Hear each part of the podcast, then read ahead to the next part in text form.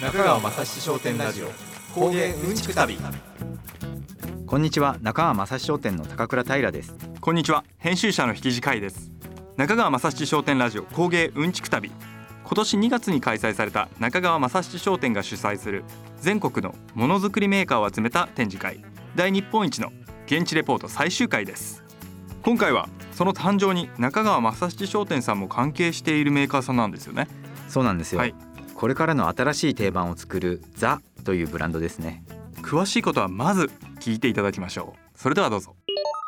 はい、ではザさんのブースにやってきました、えー、代表の米津祐介さんにお見えいただきました。よろしくお願いします。はい、よろしくお願いします。で。は早速あのこのザ株式会社のザあのまあいろんな製品がありますがこういうコンセプトでやってますっていうのをご説明いただいてもよろしいですか、はい、まああの他の工芸ブランドさんと大きく違うのはうちはもうあの電動自転車から漆のワンまで、うん。えっとまあいろんなものを扱っております、作っています。うん。でザという名前でしてえっとアルファベット大文字で THE はい。と書くえっとブランドなんですけれども、まああの皆さんよくご存知の英語の定冠詞のはい。ザでして、うん。例えばザジーンズって言った時に、えっと皆さん例えばリーバイス501だなとか、うん。いやいやエドウィンだなとかいろんなものを思い浮かべると思うんですけどそういったものが思い浮かばないジャンルみたいなのももしかしたらあるんじゃないかと。で、えっと、それこそなんはい。かその定番が必要なジャンルなんじゃないかっていうことを、まあ今10年目なんですけれども、はい。まあ、10年前に、うん。えっと、考えまして、うん。でそういった形であの未来に続く定番を作っていきたいという思いを込めて、まあ、あのザというブランドを立ち上げました、はい。なのでまあ商品名にはそれぞれザタオルとか、うん。ザカトラリーとか、うん。ザグラスみたいな形で、はい。えっと、ザというあの定冠詞がついて、うんえっと、商品名になっております。うんでまあもともとはあの私自身が文房具メーカーに勤めていまして、はいで文房具、まあ、たくさん作って、うんえっと、たくさん廃棄されるとうんいう、まあ、うん現状がある中で、まあ、例えば、えっと、日本の文房具って実はめちゃくちゃすごくって、うん超低価格で超高性能はいっていうものを大量に作ってるんですね、うんでそれを世界中に売ってるんですけども、でも大体200円とか300円とかで売ってるじゃないですか、うん消しゴムにしても、うんシャープペンシルにしても。でそういったものをまあ作ったものをどんどん、えー悪い言い方だと捨てられてしまう、うん。でなんか捨てられちゃうっていう時になんかなんで捨てちゃうんだろうなと思った時にまだ使えるんですよほとんどのもの、はい。で、はい。えっと、捨てちゃう一番大きな理由は多分なんか飽きちゃったみたいな。なんかちょっと気分変えたいなとかうん。飽きちゃったなみたいなことがあるなと思いまして。でその中で飽きないデザインもともとデザインをずっとやってきてたので、はい。なんか飽きさせないとか飽きないデザインを作ることでうん。長く使っていただける。んでそれがなんか地球環境だったりだとか、まあ、今だと気候変動の問題だったりだとかそういうことの解決にまあ一番手っ取り早くつながるんじゃないかっていう思いもあってですね。であのこのザというブランドを立ち上げました。なるほど。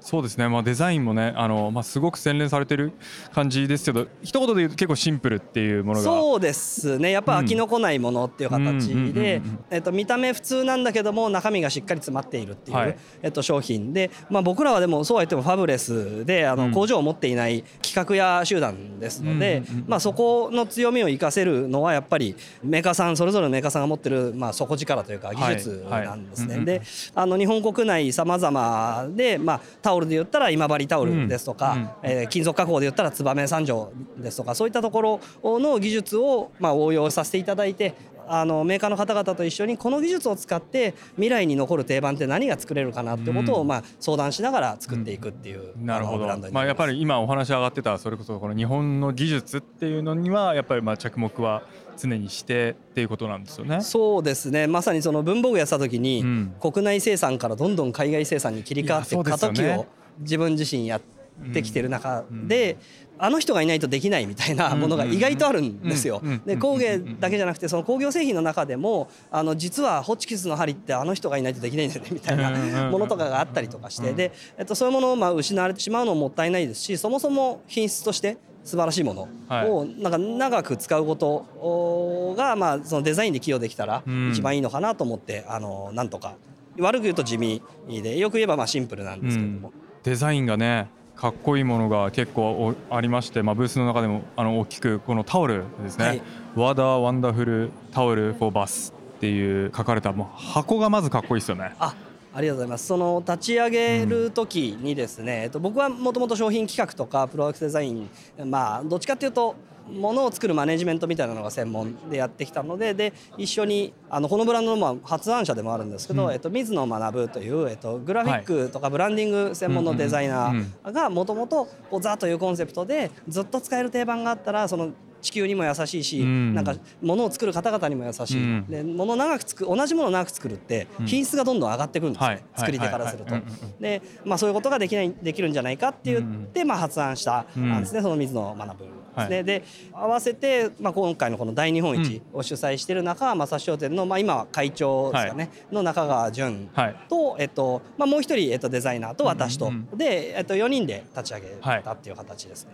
それがもう10年前になるんですか？そうですね。10年前にやっぱりそのなんかこう物がまあ溢れてるとかって言われてる時代の中でじゃあ本当に欲しいものとか本当に長く使えるものをまあどうやって考えたらいいんだろうか。はい。で日本には本当にいいものいっぱいある。中でいい技術がいっぱいある中でそれを活用してどうどうできるかってことをまあその時本当に4人それぞれ同じような思いをん。悶々と持っていて僕はまあメーカーの開発者でなんか作ったもの毎年めっちゃ捨ててるなみたいなうん。思いがありながらえーそれでまあまあ僕だけサラリーマンだったのでまあそう辞めてうん。えっとまあ一緒に始めるっていはい。う経緯ですね。わあまあ、それこそその工芸とはちょっとまた違う現代的なプロダクトも作られるとおっしゃってたんですけど、はいもうやっぱもう商品群めちゃくちゃありますよね。てかあの選択肢が次作るっていう。そうですね。最新でもあのサングラス作られたり、あはいはいはいダウン作られたりとかもされてますもんね。あの本当にあのジャンル問わずさまざまたくさんやらせていただいて、まあ、僕としてもう本当に単純に仕事として楽しいなって思うのは本当にいろんな世界のものづくりを見れるっていうのが、うん。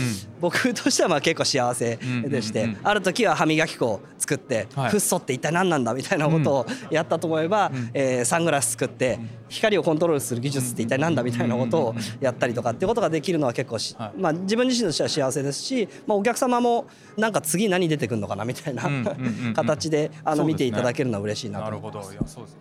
まあ、いろんな現場見られてる。それこその米津さんからして、まあ、その日本のものづくりの良さみたいなのってやっぱ改めて何ですかね？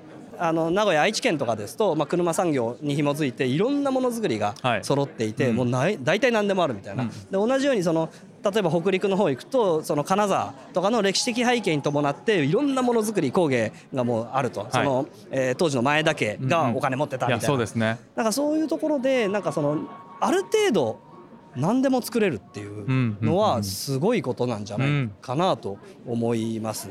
いやー本当そうだと思います。本当にいろんなものづくりが日本中にあってそれでいてその歴史に紐づいてるのでやっぱまあそうそういうのを紐解いていくのはねやっぱりこう使ってる方としてもやっぱ面白かったりはするのでちょっとそういうのをいろいろこれからもどんどん開発していただけると思うので、はい。あの期待しておりますので、はい、ぜひザブランドよろしくお願いいたします。はい。今日はありがとうございました。ありがとうございました。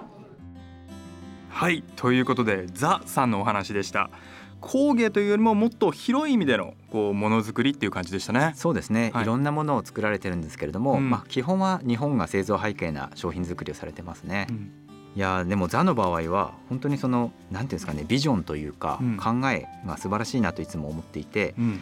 まあものづくりしているメーカーなんですけれどもそのアンチ消費者会というか、そうですね、はい。そうですよね。はい。ものづくりに対する意義とか意識が非常に高いなと思ってます。うんまあ、本当にその地球に優しいデザインをしていたりとかあとまあ最適と暮らすっていうミッション、うん。テーマを掲げてるんですけれども、まあ、これがあればもう他はいらないみたいな考え方の商品作りが本当に素晴らしいなと思ってますね。うん。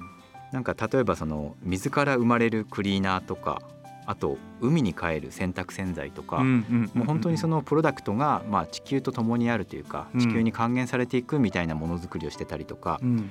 まあ、僕の場合はそのいつも使ってるのがそのザ醤油差しっていうアイテムがあるんですけれどもこれがあればいらないみたいなじゃないですけどあこれがあればいいのにな、でもなんかどこにそんなのあるんだろうみたいなので探しまくった結果いつもなんか残念な商品使ってるみたいなことあるんですけれども、うん。この醤油差しは本当にもうデザインも綺麗でうん。生活スタイルにあって、僕も78年使ってますけど全然飽きてこないんですよ、うん。だからその卓上にはいつもそれがあってもう注ぐ時も液だれしないっていうそれだけの機能なんですけれども、もう本当にその台所とかキッチンあのテーブル周りの雰囲気を空気感を作ってくれている商品になってますいやなるほどな、まあ、デザインってねまあその飽きをこさせないデザインって、はいいや、ね。一番難しい難しいですよね、はい。結構こう本質というか、まあ、もはや哲学にもなってくるような気がするし。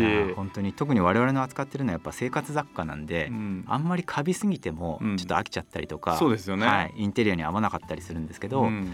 ザの商品は本当にどれもあのいつまで使ってても飽きないっていうのが揃ってますね。ああそうですね、まあ、またねこれからもどんどんどんどんいろんな商品開発されていくと思うので、はい、楽しみですよね。いやーぜひ応援していきたいですね。中川正七商店ラジオ。中川正七商店ラジオ。工芸うんちく旅。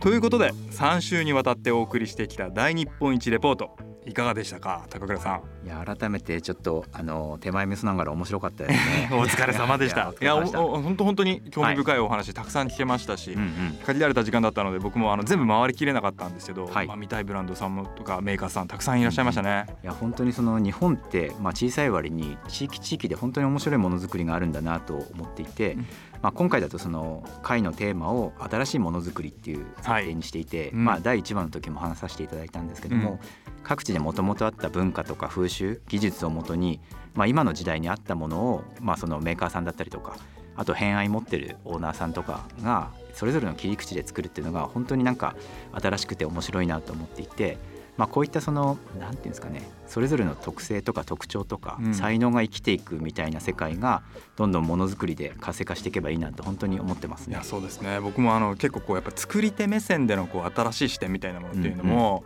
やっぱりすごい感じれたので、うん。まああの使い手としてもね、はい。あの見るだけで本当にすごく面白かったですし、うん。ねあの一部買い物はできたんですけどももしこれ全部変えてたら結構本当にいややばい。ですね危なかったな。よかったですね。っていう感じでしたけど、まああとねやっぱりそのまあ今まで工芸うんちく旅で行ったあのメーカーさんもいらっしゃったりして、うんうんあのご挨拶したり。なんかあのこれまでのこう工芸うんちく旅のこう圧縮版みたいな感じで、うんうんあのとても楽しかったですしやっぱりねうんちくも話している中で、まあ、ポロポロ出てきたりするので、うんいややっぱりちょっとお話聞くのはいいなと思いましたね。うんうんもう本当大日本史で興味持った方のやっぱ産地に行くっていうのが一番面白いなと思っていて、うん。まあ、梶問屋さんの燕三条だったら工場の祭典みたいなオープンファクトリーのイベントがあったりとか、はい、訓玉堂さんもその京都にお店があったりしますんで、うん。ぜひ気になった方は足を伸ばしていただけたらと思いますね。ではあの大日本一ですけど、はい。高倉隊長として、はい。なんか今後の展望みたいなものってあったりするんですか、そうですね。今の大日本一としてはやっぱりまあ販路支援って言ってるんですけどもいかにその商品がお客さんに届く手助けができるかみたいな話なんですけれども、まあ、今後はもっといろんな方面でサポートしていけたらなと思っていて、例えばやっぱり、まあ、事業継承とかはいははいいはいはい。あとはその何ですかね職人さんがいないとかいわゆるそのリクルートっていうか、人材募集みたいなところとか、はいあと、まあ、根本的な話なんですけどその生産管理ができないとかものづくりをどうやったら効率的にできるかみたいな、はい。そういったいろんな面でサポートしていきたいなと思ってます、ね、なるほど。まあじゃあ本当にあれですね。もう工芸コンサルみたいな。そうですね。ね実践されてるとは思いますけど。ええであそれの発展系がまあ僕らがやってるそのうんちく旅じゃないですけども、うん。みんながその産地に行ってうん。産地を楽しめるみたいな世界が実現できてったら、うん。まあいずれその大日本一としては役目がなくなって まあ終了してもいいのかなっていうまあまあまあそうですね。まあ、これあの聞いていただいてるリスナーさんもそうだと思うんですけど、まあ、やっぱりその工芸に興味を持つ人とはい。かもともと工芸に私興味がありますっていう人じゃなくても、うんうんなんかそういう産地とか、まあ、地域みたいなところをきっかけに工芸に興味を持ってあこういうお仕事もあるんだ、いちょっと興味あるかもみたいな、うんうん。なんかそういう人たちがねもっともっとどんどん増えて、はい。でそれがそういう方々がねそれこそそれこういう工芸をつないでいくみたいなものっていうのにつながっていけばね本当に意義ありますよね。そうですね。はい、ずっとやっていきたいですねそういう意味では。ぜひ今後もやっていきましょう。はい。ということで今後も工芸うんちく旅ではまあ様々な場所に行きたいと思っておりますが次回ははい。どちらに行きますかね？次回は奈良です。出ました！奈良。あの中川正史商店さんのお膝元ですね。はい。あのホームグラウンド。そうなんですよ。いろいろ連れ回させてもらいたいなと思ってますんで、はい。楽しみにしております。ではまた次回お会いしましょう。中川正史商店ラジオ。工芸うんちく旅。お相手は？中川正史商店の高倉平と編集者の引地海でした。さようなら